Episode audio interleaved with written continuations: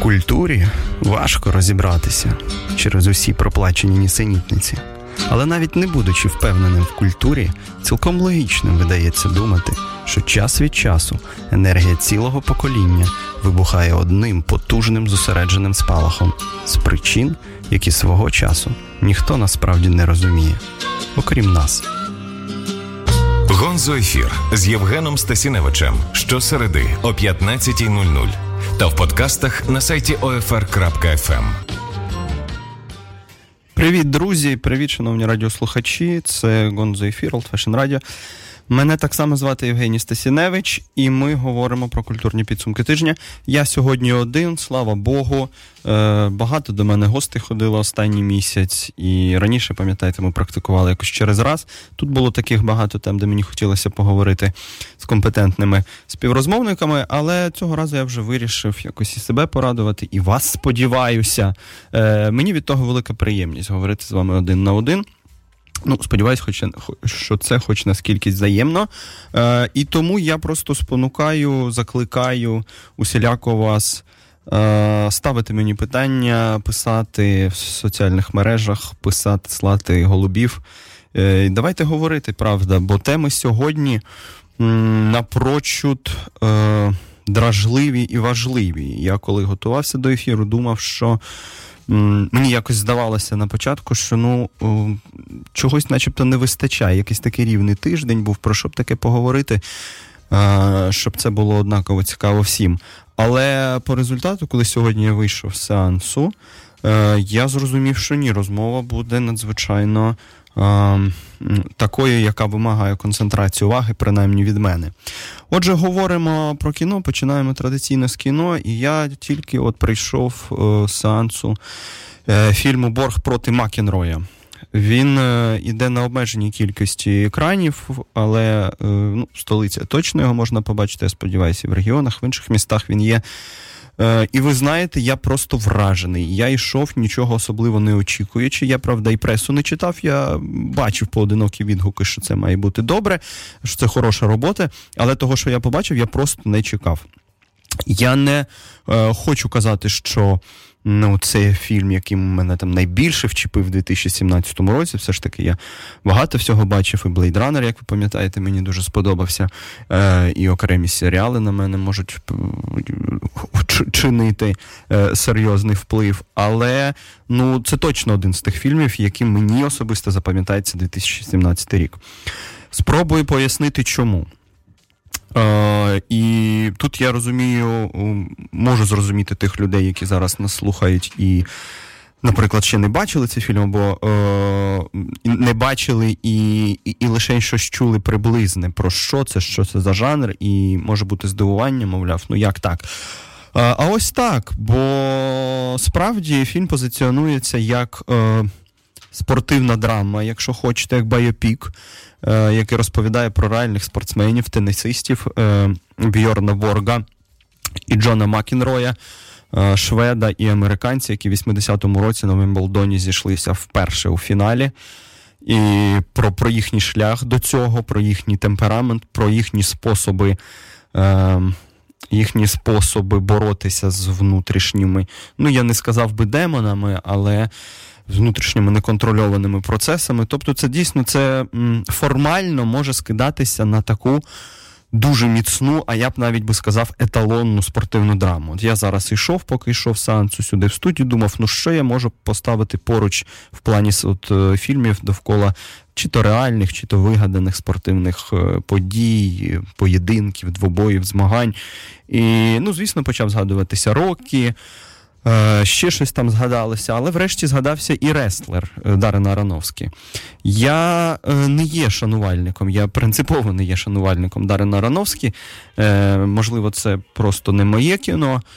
Е, ми ж завжди маємо розрізняти речі, коли нам не подобається, і коли щось відверто погано. Тобто змішувати це постійно точно сенсу немає. І я себе е, в якихось моментах намагаюся стримувати, коли е, бачу, що мені не подобається, воно якось не не резонує зі мною, і я отримуюсь від того, щоб е, почати якось підставово критикувати цей фільм, бо, бо дійсно між цим між цим є серйозна дистанція, що, що, що нам не сподобалося, що ми не прийняли, і тим, що зробили зроблено відверто погано.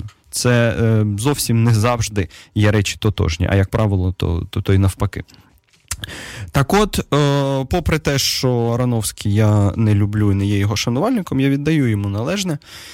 І і Реслер, по-моєму, найкраща його картина. Пробачте мене, ті, хто любить реквієм за мрією. І от в Реслері була історія про е, про спортсмена, про спробу побороти себе. Е, ну і, власне, не спробу, а, а, а про боріння собою, про внутрішні боріння і зовнішні. Е, і коли з цієї спортивної е, драми проростало щось значно більше. От в фільмі Нокдаун якось фактично нічого не проростало. Пам'ятаєте фільм з Расселом Кроу? А а от у Ароновській проростало щось про особистість, про внутрішні потенції, про, про, про межі.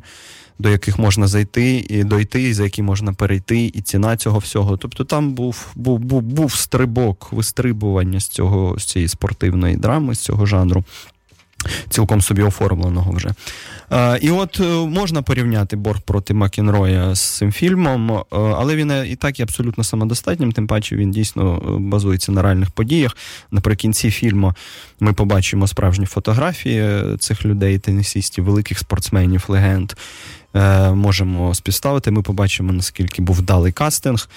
І е, дійсно, дійсно, кастинг не просто вдалий, він блискучий. По-перше, Шая Лабаф який останнім часом більше скандалив, ніж грав, та й просто став себе якось розтринькувати на цих безкінечних трансформерах, отримав одну з найкращих своїх ролей. Ну як отримав?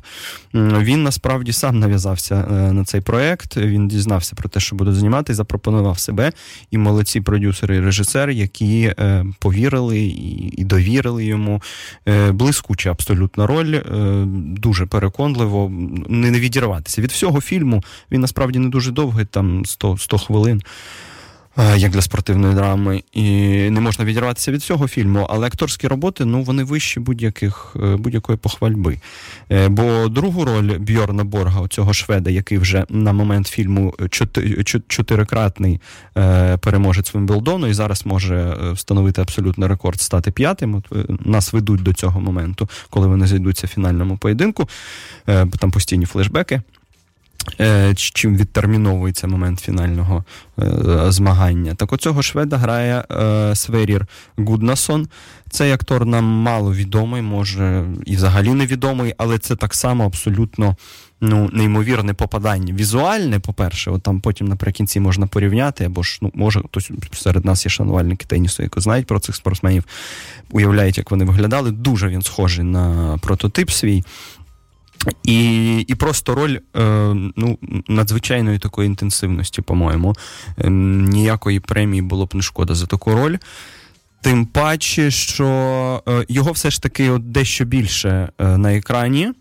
Е, він е, в позиції такого тріумфатора, в позиції короля тенісу, короля, короля кортів. І йому дещо більше приділено уваги, попри те, що назва це Борг проти Макінроя. Тобто тут двоє головних героїв. Це дуже важливо. Ми можемо стати на позицію чи одного, чи іншого. Режисер нам це дозволяє. Він не перегинає ані в один, ані в інший бік. Але ну правда, Гуднасон е, зіграв блискуче, просто блискуче. Е, Хто ще в команді? Режисер Янус Мец Педерсен е, працював Е, над другим сезоном True Detective, справжній детектив. Це винесено на всі афіші. Я б на цьому не акцентувався, але дійсно рівень ну, рівень картинки, рівень цього зображення. Монтажна техніка це все надзвичайно надзвичайно добре і ненав'язливо. Я дивився в камерному такому залі, і ну, Правда, це, це, це, по-моєму, має вражати на будь-яких екранах. Можна почекати, поки він там з'явиться десь в мережі з часом подивитися, якщо у вас немає змоги. Я думаю, що цей із ноутбука буде сприйматися прекрасно. Е, що за історія? Ну, от я її окреслив, що це історія протистояння спортсменів, до того ж дуже різних, на позір різних спортсменів. Бо Бьорн Борнг, він, як його і називають, айсберг, людина, яка усілякими компульсіями загнала свій характер вибуховий всередину. Бо потім ми ми бачимо, що яким він був в дитинстві підлітковому віці, надзвичайно запальний.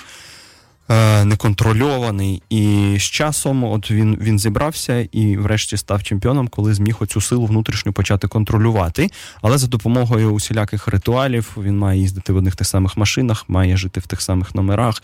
У нього мають бути певна кількість рушників, така, а не інакше. Ну тобто, цими всіми компульсіями і. Е, обсесіями, якщо хочете, він себе контролює. Тобто Е, Отак ми його бачимо. Але він він дійсно брила, він фьорд, емоцій на обличчі довгий час просто нема. Е, ну, Потім, чим менше часу до фінального змагання, ти, ти, тим більше внутрішній це розковбас е, почне проявлятися щось зсередини. Е, а є е, Макінрой, американець молодший, для якого борг е, теж насправді молодий, бо він 26 років завершить кар'єру через рік після цього поєдинку, коли вони ще раз йдуть у фіналі Вімблдону. Е, борг з Макінроєм.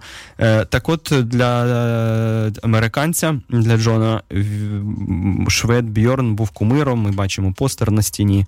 І і він просто а він запальний, він абсолютно неконтрольований. Він сперечається суддями, він свариться спілкується постійно, він е, розмовляє з аудиторією, ну от з людьми, які з глядачами, які сидять, посилає їх, е, говорить усілякі грубощі. Ну, от Вони, вони начебто, це е, така от е, пара абсолютно не схожих людей, е, при тому, що.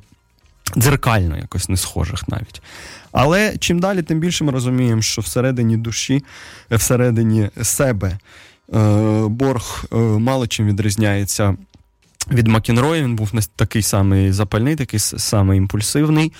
Е, вони обидва за великим рахунком є дітьми, їм і років небагато, але й просто видно оця їхня гонитва за першим місцем, за за абсолютною перемогою. Якщо це не абсолютна перемога, то для них це провал, повний, так аналогічно повний провал. Оцей максималізм він не не просто спортивний, він саме інфантильний. Вони, Вони такі діти.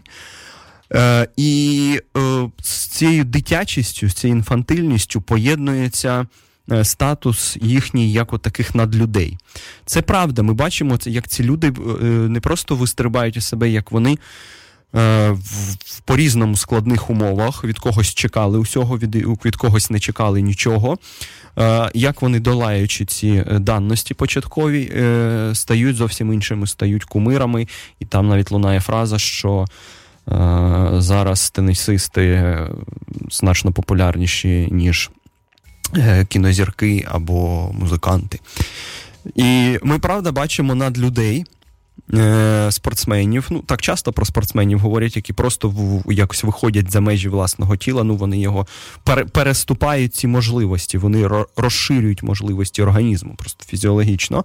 Це не може не захоплювати, але ми знаємо, що часто це це, це великі драми не тільки пов'язані зі здоров'ям, а пов'язані і з психічними навантаженнями, психологічними навантаженнями, е, зломкою особистості. І і тут це все є. Напруга неймовірна. Це по суті саспенс.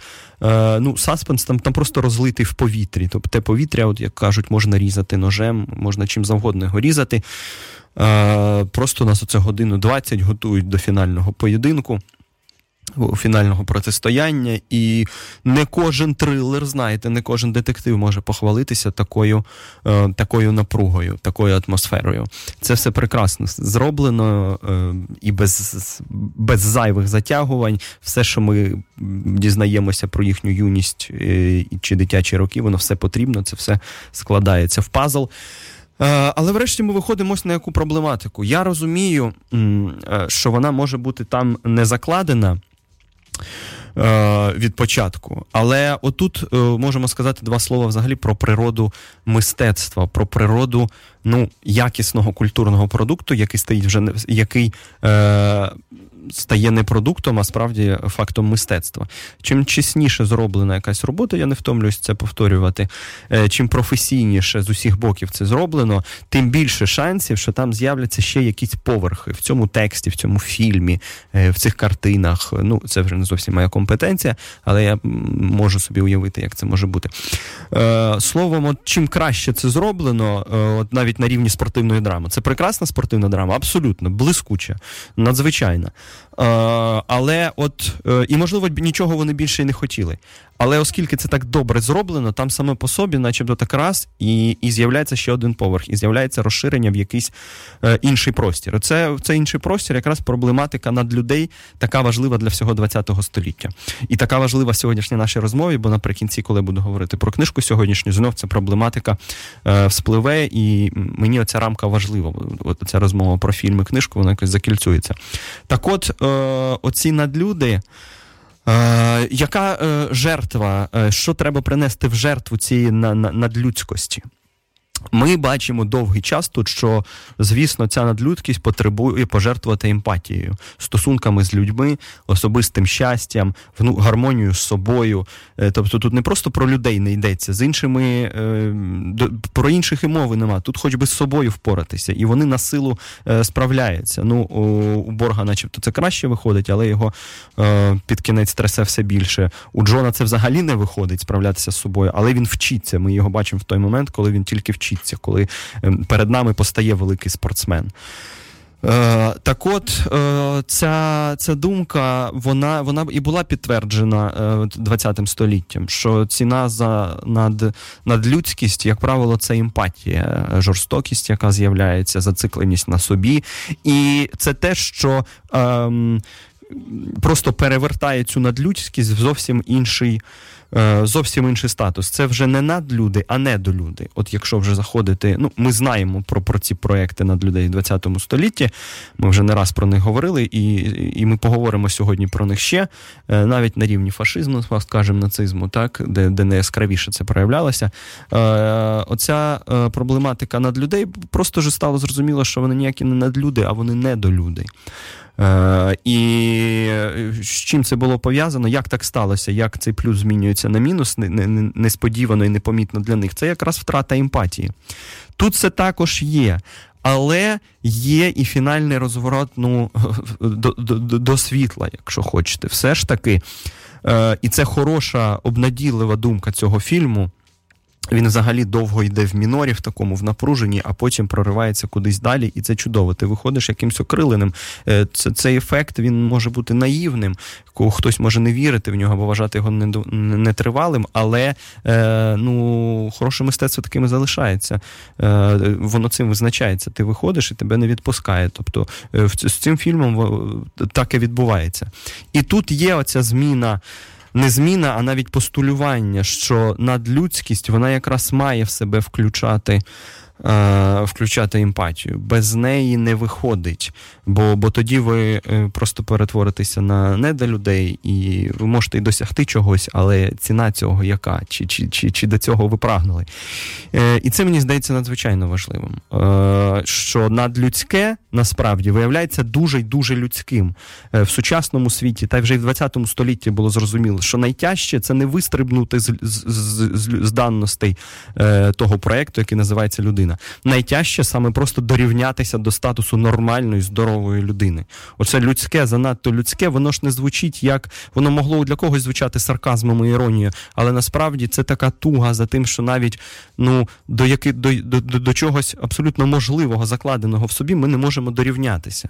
І тому надлюдське насправді це дуже людське.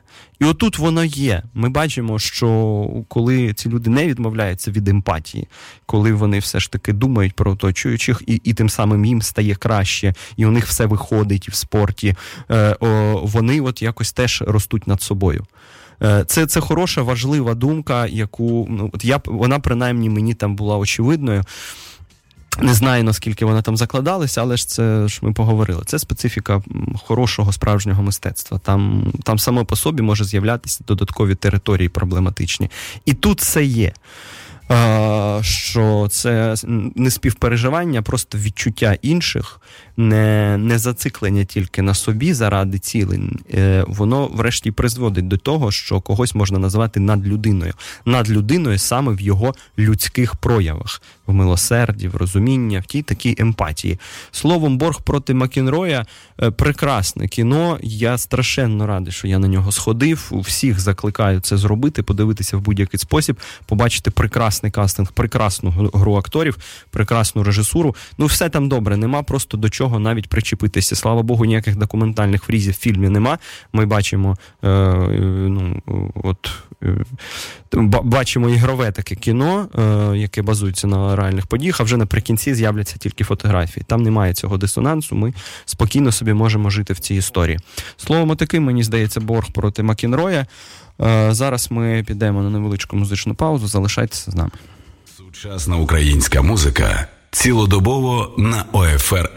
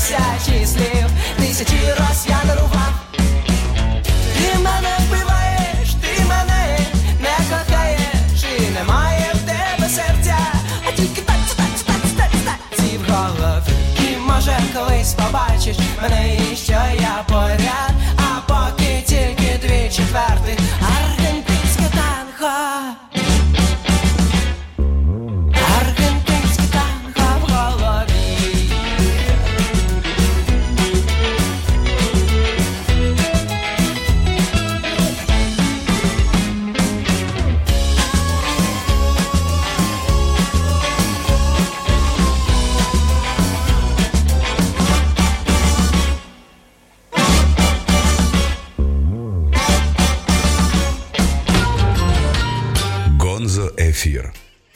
Друзі, ми повертаємось. Це Гонзо ефір. Євгеній Стасіневич. Ми вже встигли з вами поговорити про е, прекрасне, по-моєму, кіно Борг проти Макенроя. Я так е, не не, не шкодую компліментів, не, не не, шкодую слів. Ну, правда, мене мене вчепили. Я не думаю, що це ефект тільки від того, що я е, буквально перед ефіром його подивився. Це просто дуже добре зроблене кіно е, з прекрасними акторами я, де є над чим подумати. Тобто Це не просто от з Blade Runner у мене так не було. Я розкошую, е, якщо хочете, е, і в процесі я е, отримую задоволення від візуального цього ряду, але подумати мені там фактично якось не було про що. Ну, можна було б, ми говорили про це, але ем, не аж так. А тут я і дивлюся і думаю, і оця проблематика над людей, е, чи то вони стосуються політики, чи вони стосуються спорту. Це це не так важливо насправді. Це це, це, це ж просто особливості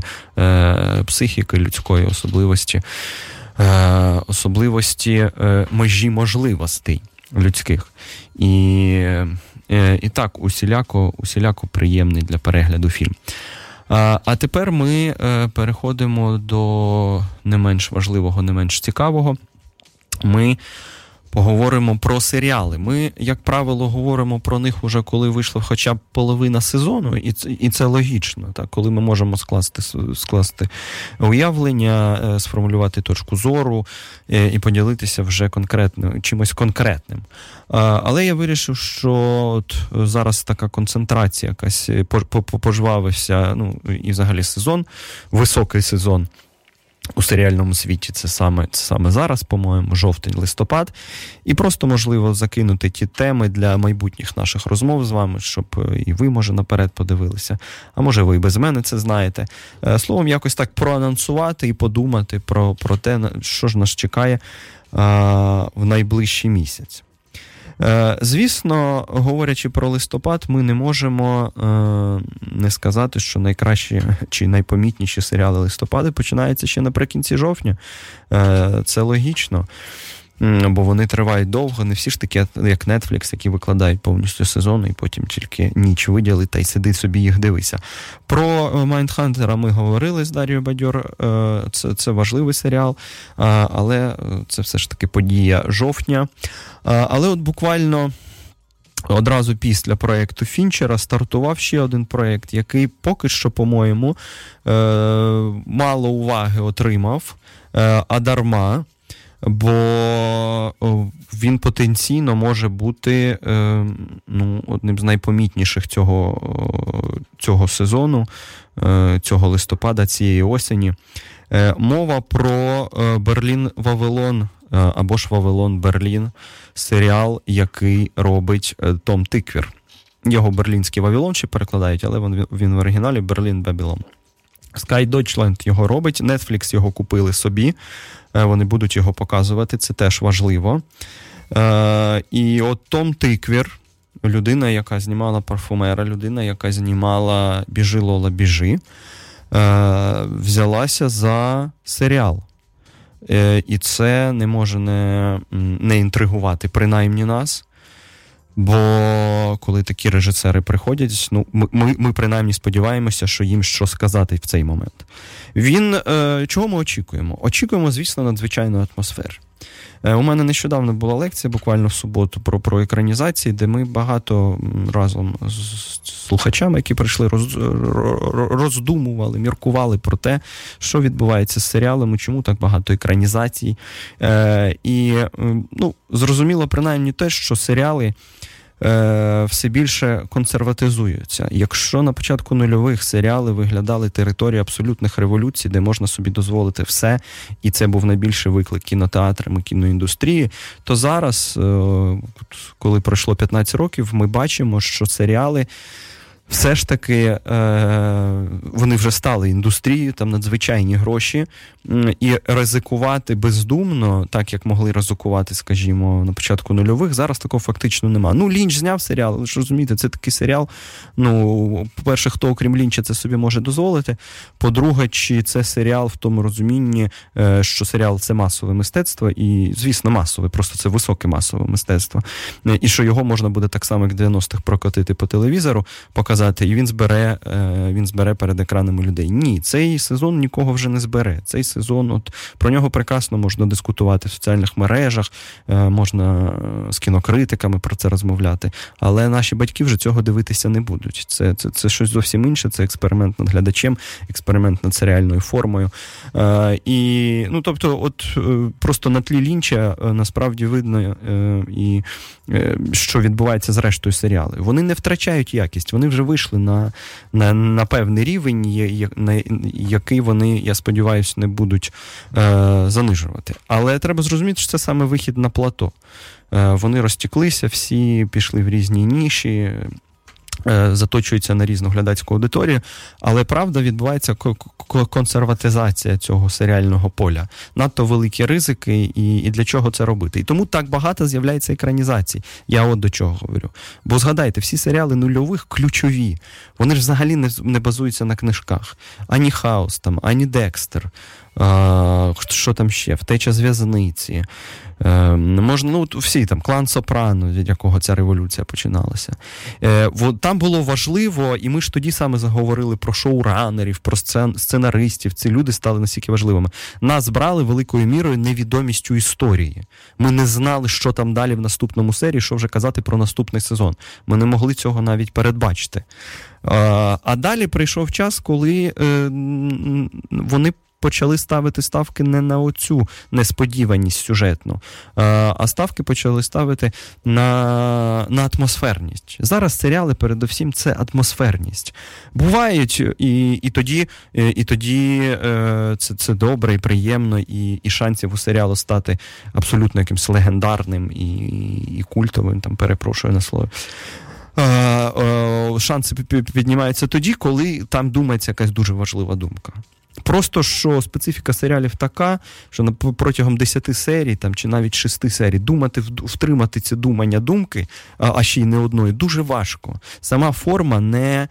Ем, не стимулює цього думання. Ми ми, ми, ми втрачаємо, ми спостерігаємо за іншим. Ми, може, і приходимо в серіали за іншим, щоб пожити розміреним цим життям, е, долучитися до великої історії і так далі. і так далі.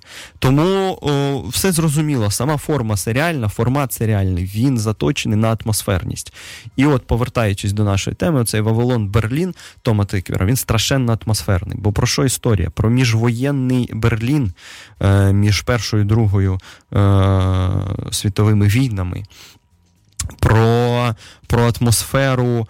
Е, не те, що параної, але атмосфери, де густо замішані е, і політичні функціонери, і і шпигуни усіх е, мастей. Там навіть буде згадано там там і троцкісти, і і, і кого там тільки нема, і наркоторговці, і грабіжники. І, звісно, там є маньяк, якого треба впіймати, і є е, комісар місцевого поліцейського управління Гереон Рад. І ми слідкуємо, тобто там є детективна ця трилерна складова. Е, яка додає цьому всьому нуарності, такої класичної.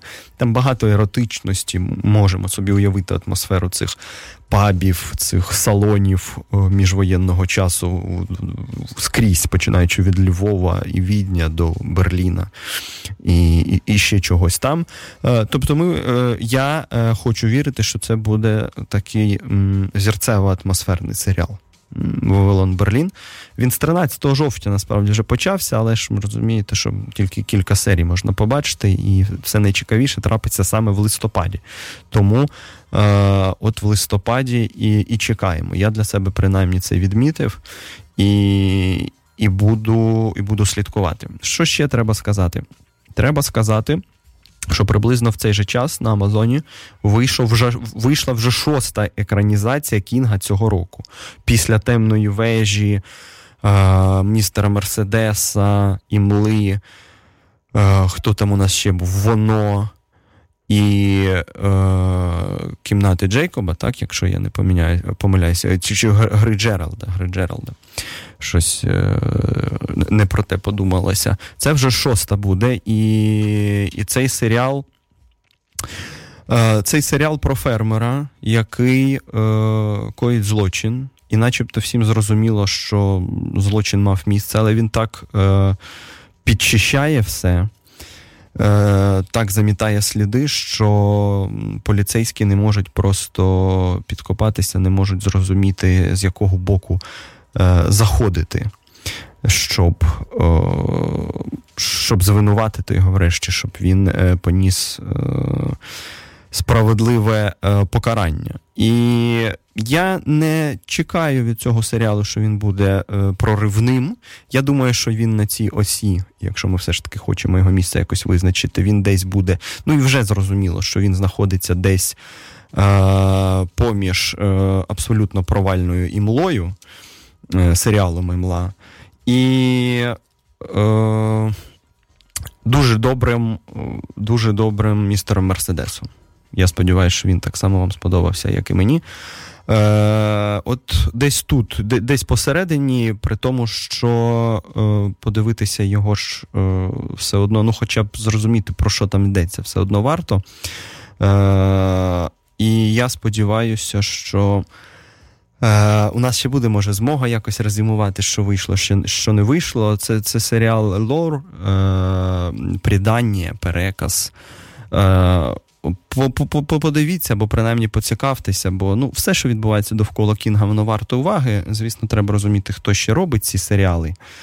Але е, ну, те, що це не абсолютний провал, це вже дуже добре. Бо у Кінга ж, знаєте, 50 на 50 е, протягом вже багатьох років. У нього є дуже добрі екранізації його е- текстів, його романів і навіть оповідань, а є абсолютний провал.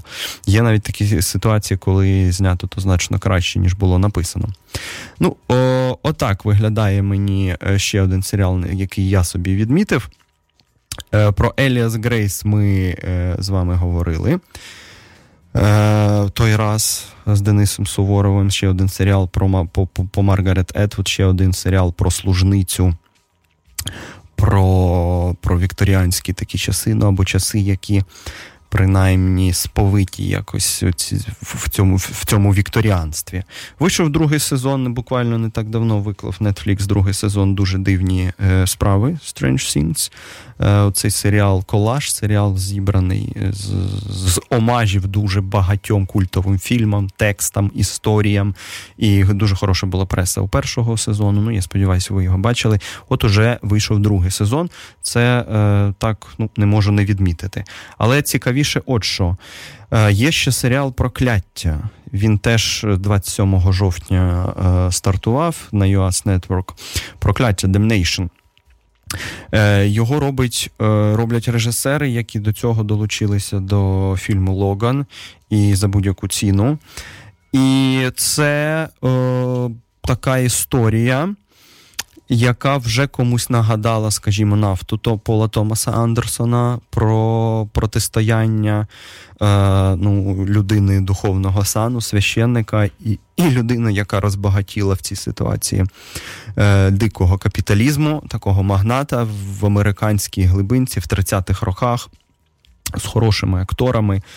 Е, Цей серіал от, от вже є прокляття, і теж на нього ну, принаймні, сподівання серйозні. Бо це це справді міфологічний такий час. Ну, перед депресією, скажімо, коли коли шанси на те, що ти можеш стати будь-ким надзвичайні, і і протистояння знову ж таки двох сильних особистостей, особистостей, за яким у кожного своя правда. Ну, Хтось вважає, що за ним Божа правда, хтось, а, але насправді це теж протистояння рівних людей. Так от прокляття а, це е, те, ну, теж я думаю, на що буде, на що варто звернути увагу. Ну і е, вже наприкінець, і вже і так, аби вистачило нам часу, знаєте, подивитися це все за листопад. Е, буде проект Стівена Содерберга. Ще не той проект Мозаїка, який інтерактивний серіал HBO анонсує. А я е, думаю, ви ви чули про цей серіал, коли самі глядачі будуть вирішувати, куди далі піде сюжетна лінія. Вони зможуть обирати. Е, інтерактив, перший інтерактивний серіал. Дай Бог, щоб не було тріскучого провалу. Я не думаю, що це стане модою тенденцією. Такі речі все ж таки робляться там один або декілька разів і не більше. Але це ще не він. Це серіал Забуті Богом, Godless або полишені Богом. І це такий вестерн, е, ще ще одна зміна жанру для Стівена Содерберга. І про такого хулігана, е, ну навіть не хулігана, а злодія і бандита, який теж е, опиняється в глибинці. І, Але в тій глибинці е, є є місцина, є містечко, де живуть тільки жінки. Це такий розворот всередині жанру. Ми ми звикли до того, що е, вестерн це чоловічий жанр, щоб там брати Коуни нам не, не знімали і не показували. Але е, от ми побачимо таке з хорошими акторками: е, з Мішель Докері, з Кім Коутс великі теж великі, великі сподівання, е, якщо говорити словами Дікінса на цей серіал, взагалі за Содербергом є резон слідкувати. І пам'ятаєте лікарню Нікербокер, наскільки вона була добра. І як ми е, чекали цих продовжень. Е, Тут хочеться побачити принаймні настільки ж міцний, настільки ж серйозний рівень е, в цих Godless, полишених Богом. Ну, от навіть на рівні оцих кількох анонсів, бачите, е, серіал по по Кінгу який може може і не, не, не дотягнути, і, скоріш за все, він не дотягує до містера Мерседеса. А, і серіал Тома Тиквера Берлін Вавилон, і серіал, бачите, Стівена Содерберга. Із е, Полишені Богом і серіал Прокляття. Ну, от 4-5 серіалів, на які варто звернути увагу. Ну, е, на мою скромну думку. Я розумію, що списки можуть бути зовсім різними у всіх. Але я думаю, от е, це, це, це, це варто побачити. Це варто побачити, це це, це цікаво. Навіть на рівні, коли ми бачимо, читаємо про те, хто це робить і і, і про що піде мова. Е, словом, поговорили ми злегка е, по верхам про серіали. Я е, впевнений, що про якісь з них ми будемо говорити детальніше з часом, якщо вони виправдають наші сподівання. Коли до нас будуть приходити гості, ми будемо змушувати їх традиційно їх дивитися і з вами ділитися інформацією. А поки що мені виглядає воно Ось так. Зараз знову коротесенька музична пауза, і ми повертаємось. Гонзо ефір. Вітаю, я Ката із гурту Шана. Я хочу сказати, що нова українська музика це пошук свого коріння серед мільярдів загублених нот. Слухайте Радіо Земля на OFR.FM. Коли в мені зародиться життя, я зроблю з любові покриття, щоб ми не впали в забуття, мені життя, хтось у вісні покаже це дитя мені,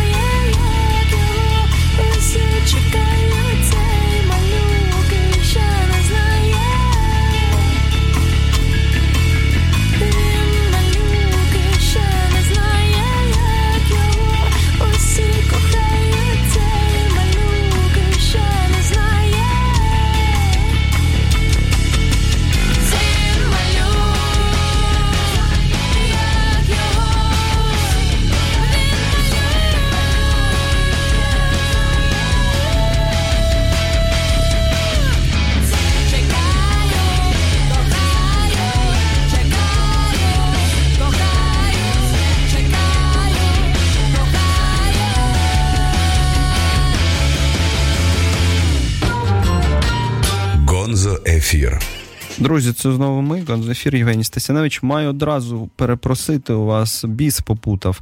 Е, серіал по Стівену Кінгу ніякий не лор, це щось просто, знаєте, заіскрило. Це 1922, це ж по його оповіданню про те, як цей фермер Вілфред з сином е, підлітком е, вбивають е, дружину, і потім там оті щури з'являються. Такий класичний дуже кінг, насправді, кінг своїх збірок оповідань і е, нічних жахіть, і, і кошмари і сновидіння. Це збірка, і нічна зміна, звісно. Оця атмосфера є в 1922. Так, це це, це воно воно і так називається. Ніяк не, не лор, перепрошую. Е, і вже ну, давайте, щоб е, остаточно закрити тему з серіалами, які на нас чекають. Я, як е, поціновувач історичних серіалів, ще хочу побачити падіння ордену Knightfall. Це History Channel про, про тамплієрів і хрестоносців, про кого ж ще, звісно. Я теж розумію, що це може бути нічого, це буде не проривне і не революційне, але те, те, що це може бути добрим, сподівання є. Так само буде проєкт ще Алієніст, я згадав ТНТ, е, де, де грає Дакота Фенінг і Люк Еванс е, про маніяка е, в Нью-Йорку наприкінці 19 століття. Це говорячи знову ж таки про атмосферність серіалів, згадуючи Берлін Вавилон Тома Тиквера чи Вавилон Берлін. Не так все важливо. І е, тут треба сказати, що продюсер і сценарист е, у Алієніста, The Alienist Кері Фукунага, який також робив True Detective. Пам'ятаєте, про True Detective ми сьогодні вже згадували, говорячи про е, Борга і Макінроя. От, ну і все, давайте серіалами закінчувати. І так я багато вам тут наговорив. Е, ну, серіали слабке моє місце, але б я навіть не вважав його слабким, бо багато чого стає зрозумілим, коли ти спостерігаєш за тенденцією в серіальному світі, за тим, як вони репрезентують суспільство, е, як вони змінюють якісь репрезентації, так, і чому зараз все більше у нас на екранах уже нормальних, ну не нормальних, але принаймні не, не катастрофічно девіантних е, детективів, сищиків, е, оцих всіх кримінальних експертів. Бо ситуація нульових це ситуація Декстера, коли це абсолютно така патологія, коли в людині постійно бореться темне, щось темне з чимось, з чимось сірим, скажімо, і, і, і невідомо, що візьме гору. Зараз ми бачимо, що ця індустрія.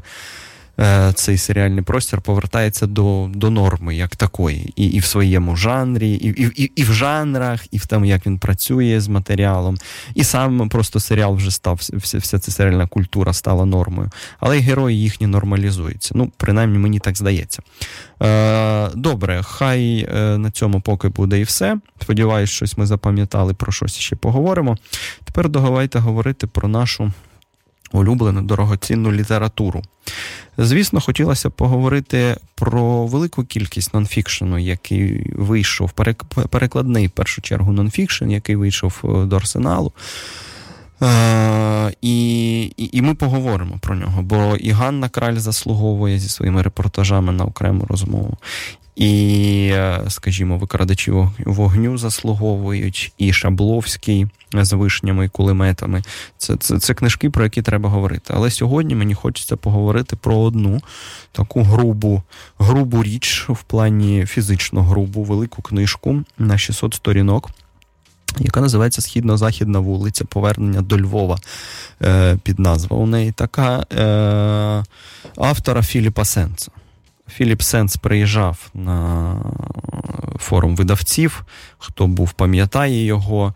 Він е, юрист, юрист-міжнародник, е, людина, ну, його називають королівським адвокатом. Він сам про це жартує, що ну, це, це ми так уявляємо, що він е, спілкується з королевою і якось е, захищає її там десь права, але це просто посада так називається. Е, І він був пов'язаний з великою кількістю цих міжнародних судів і трибуналів, і пов'язаних з Піночетом, і, і справи е, в Конго, С'єра Ліоне. Е, Людина надзвичайно авторитетна, впливова, людина ще досить молода, якихось 57 років йому. Він написав багато книжок, у нього чимало премій. І, е, е, і, і вони заслужені. Я думаю, І взагалі він мені, е, давайте скажемо, давайте я вам про це скажу. Мені він страшенно симпатичний. Е, І я зараз спробую пояснити, чому. Бо люди, які є абсолютно абсолютними величинами і надзвичайно компетентними в своїх галузях, в своїх царинах, сферах, вони, коли починають е, намагатися конвертувати цей досвід в, в іншій галузі, ну тобто написати про це книжку, скажімо, у них мало що вдається в силу різних обставин. Ну, якщо до них не представляють якусь кількість редакторів, які їм це все будуть допомагати зробити, не, не завжди так виходить. А у Сенса вийшло. Ця ем, важливість цієї книжки, якась навіть архіважливість цієї книжки, е, полягає не тільки в матеріалі, в тому фактажі, який збирає, вибудовує, змонтовує сенс. Про нього до нього ми перейдемо ще. А ще й в інтонації, в цій по-своєму простій, але ніяк не простацькій інтонації, в, в, цій, е, в цьому тоні е, спеціаліста, людина, яка настільки впевнена собі, е, ну не впевнена в, в найкращому розумінні, впевнена собі, що може постійно дозволяти собі казати, що я цього не знав, і цього не знав, і це мені було важко уявити, і оці збіги мені не зрозумілі. Тобто його те, як він зменшує дистанцію між е, предметом своїх досліджень. І читачем потенційним це ну заслуговує на повагу. Він би міг накрутити там юридичної термінології, уявіть якої. Ну, людина з таким досвідом, правда, який ну до всіх процесів останніх 20 років, коли е, міжнародних е, цих судів, коли судять е, колишніх голів держав, е, він по суті був причетний.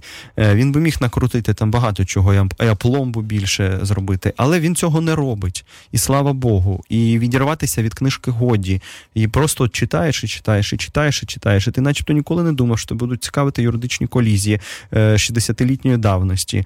Е, І що ти взагалі тобі юриспруденція здається найнудотнішою сферою, і взагалі номенклатурщиною якоюсь суцільною. Е, І от, е, попри всю там нелюбов, от знаєте, як у мене з, з тенісом. Я взагалі не фанат тенісу. Я, я і не фанат футболу, насправді перепрошую фанатів. Я хіба там за баскетболом слідкую, за бейсболом. Е, Але е, от не фанат тенісу, але я пішов на Борга Макінроя проти Макінроя, і, і чудо, і щастя якесь. І, і вже мені хочеться ще може якийсь матч подивитися. Хоча я розумію, що все може бути в житті не аж так цікаво, як вийшло в кіно, тому що ну, мистецтво живе по своїм правилам, витворює свої світи. А, тут так само. Ви, вам може здаватися, що Боже, Боже, юриспруденція, юристи, е, така давня історія. А ви відкриваєте і все, і, і ви в цій історії. Про що ця історія? В якій це ви історії? Воно дійсно під назвою це важливо. Повернення до Львова. Чому повернення? Бо Філіп Сенс, у нього е, мама е, і дідусь, е, тобто мамин тато, був зі Львова. Е, він про нього пише і приділяє йому дуже багато уваги. Це взагалі перехрещення особистого і ем, загально важливого, важливого не тільки для постання е, міжнародної. е, мі- мі- Міжнародного цього права е, кримінального, це от правда перетин особистого і надзвичайно такого всезагального. І от його дід е, Леон, який походив Жовкви, е, про якого він, якому він приділяє весь перший розділ. Е, це, е, це якось може здатися простим або наївним тільки людям е, з, твердим е, якимось таким серцем, знаєте. Бо ті, хто підуть читати, зрозуміють, що е, насправді всередині жанру теж щось трапляється. Тобто ми розуміємо, що нам розповідають про міжвоєнний Львів, е, нам розповідають е, потім про катастрофу нацизму, е, ну, про трагедію, про трагедію Голокосту, про те, що трапилося з Європою, особливо зі Східною Європою. Е, але інтонація інша. Ми вже звикли, що до цих тем підходять або е, ностальгійно, ностальгуючи за, за, за країною, якої нема, за складом населення, як більше ніколи ми не зможемо е, побачити, за той самобутньою там галицькою культурою, складеною з багатьох, е, з багатьох таких підкультур. Е, але е, це, це одне, один варіант, як говорять нам про такі речі, от з ностальгією.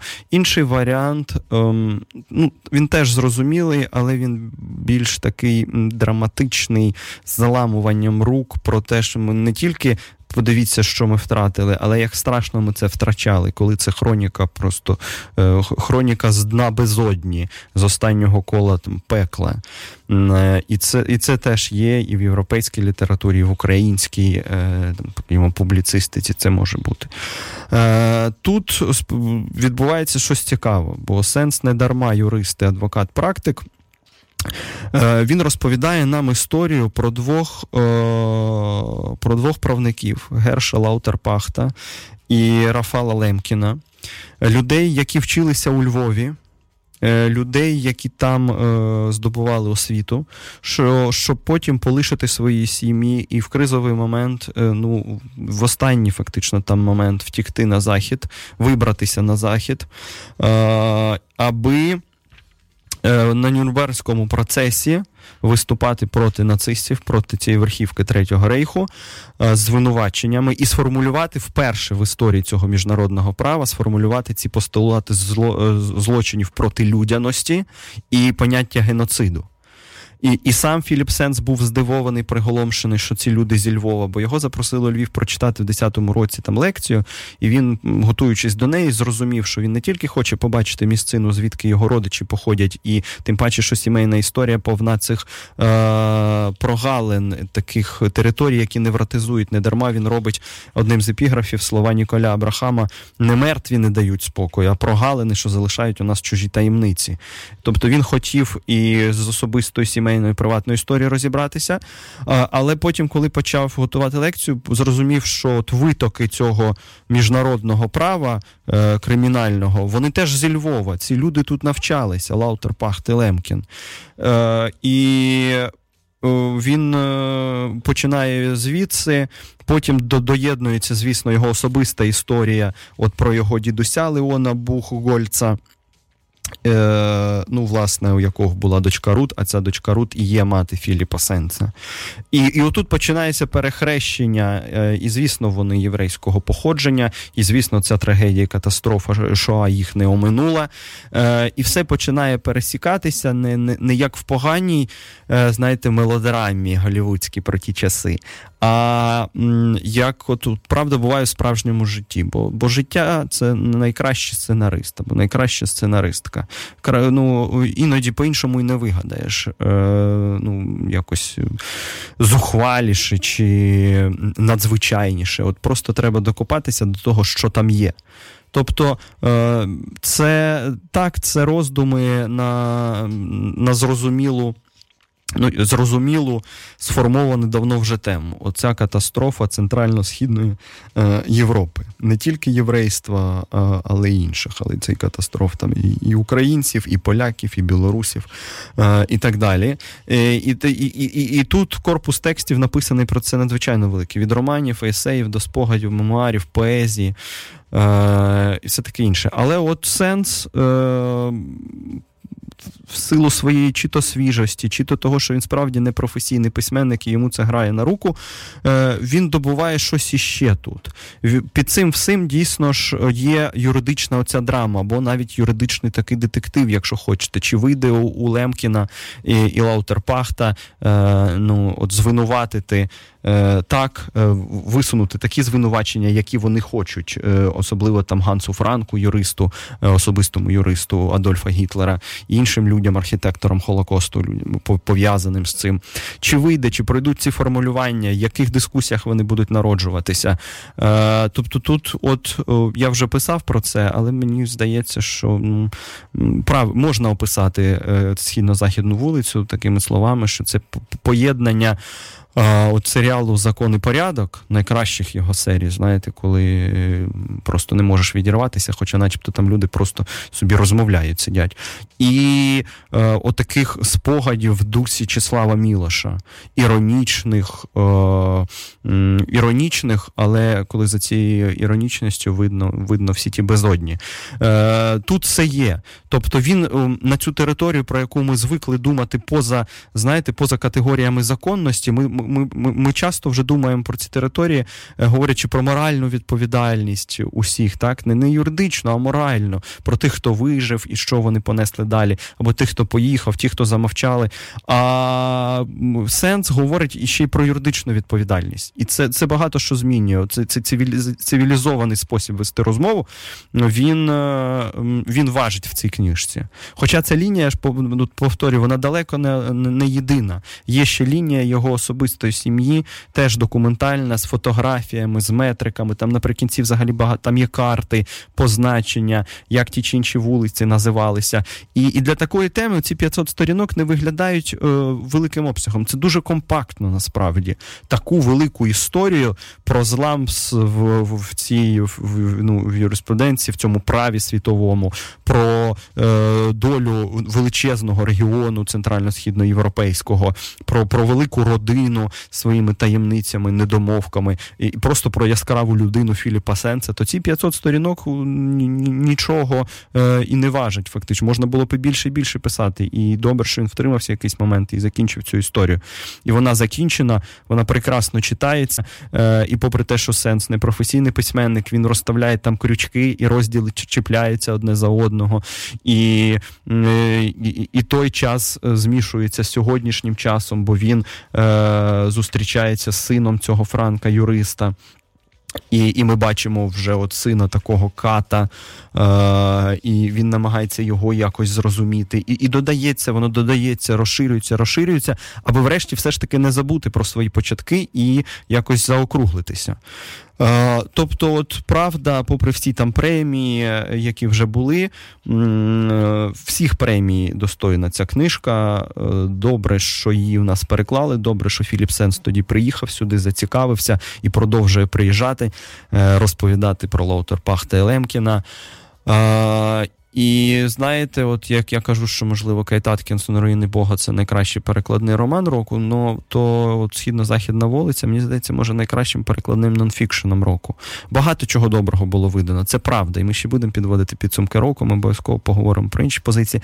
Але це дуже серйозна заявка на от правда на статус найкращої, такої най не те, щоб найважливішої, багато важливих тем, але такої книги, де тема матеріал і її подача, і актуальність цих речей сьогодні надзвичайно велика. Коли ми говоримо саме е, в правовому там полі, говоримо про особисте, без надриву, істерик, е, коли ми, ми бачимо, як великому мале відбувається і навпаки. Ну, от оце все воно дуже важливе. І просто це страшенно цікаво читати. Знаєте, буває дуже важливо, але читати неможливо. Е, А тут навпаки. До того ж, хто читав відвагу і страху Олег Натюк, про яку ми часто згадуємо, е, це може бути додатковим ну, таким розширенням теж, бо когось е, не уникне, якісь лінії можуть перетинатися. Хоча там про Львів е, іншого часу, скажімо так, про Львів уже е, під час окупації, там починаючи там з 39-го року, але ж і тут все не закінчується лише міжвоєнним періодом. Тобто, у нас тут можуть бути може така система дзеркал вибудуватися, і картинка буде стереоскопічнішою. Словом, усіляко я вам рекомендую книжку Філіпа Сенса, е, непрофесійного письменника, але блискучого професіонала е, в галузі права, адвоката, який написав такий прекрасний е, нонфікшн, який дуже легко читається. Переклад е, цілком собі адекватний. Легко читається, говорить про важливі речі, довго не відпускає. І, і він якраз тих, от, хто не б'є по по якимось больовим нашим точкам заради того, щоб просто вдарити. Він хоче розібратися.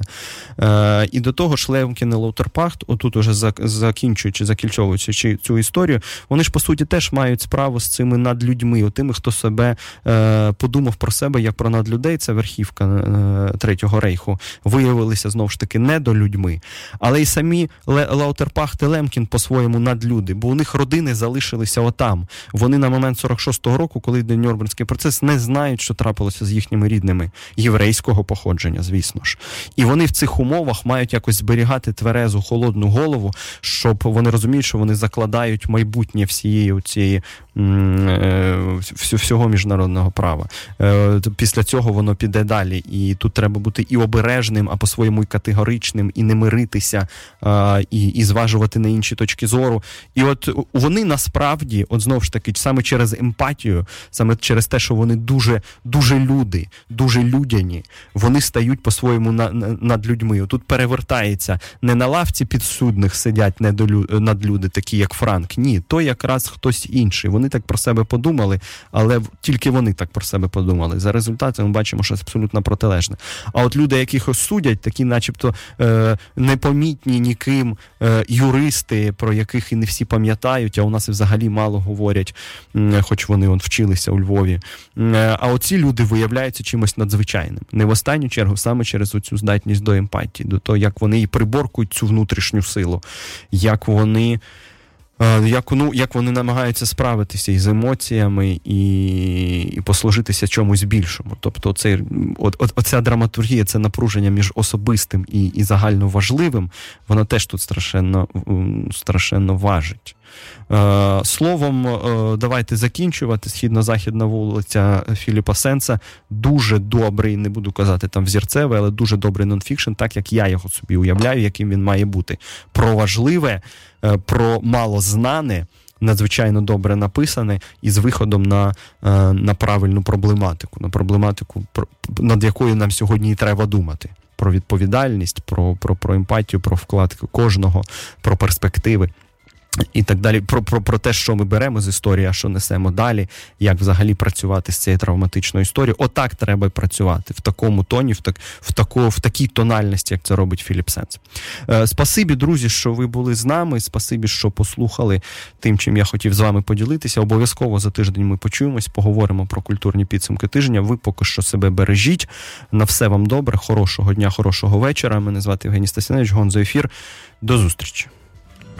Гонзо ефір з Євгеном Стасіневичем щосереди о 15.00 та в подкастах на сайті OFR.FM.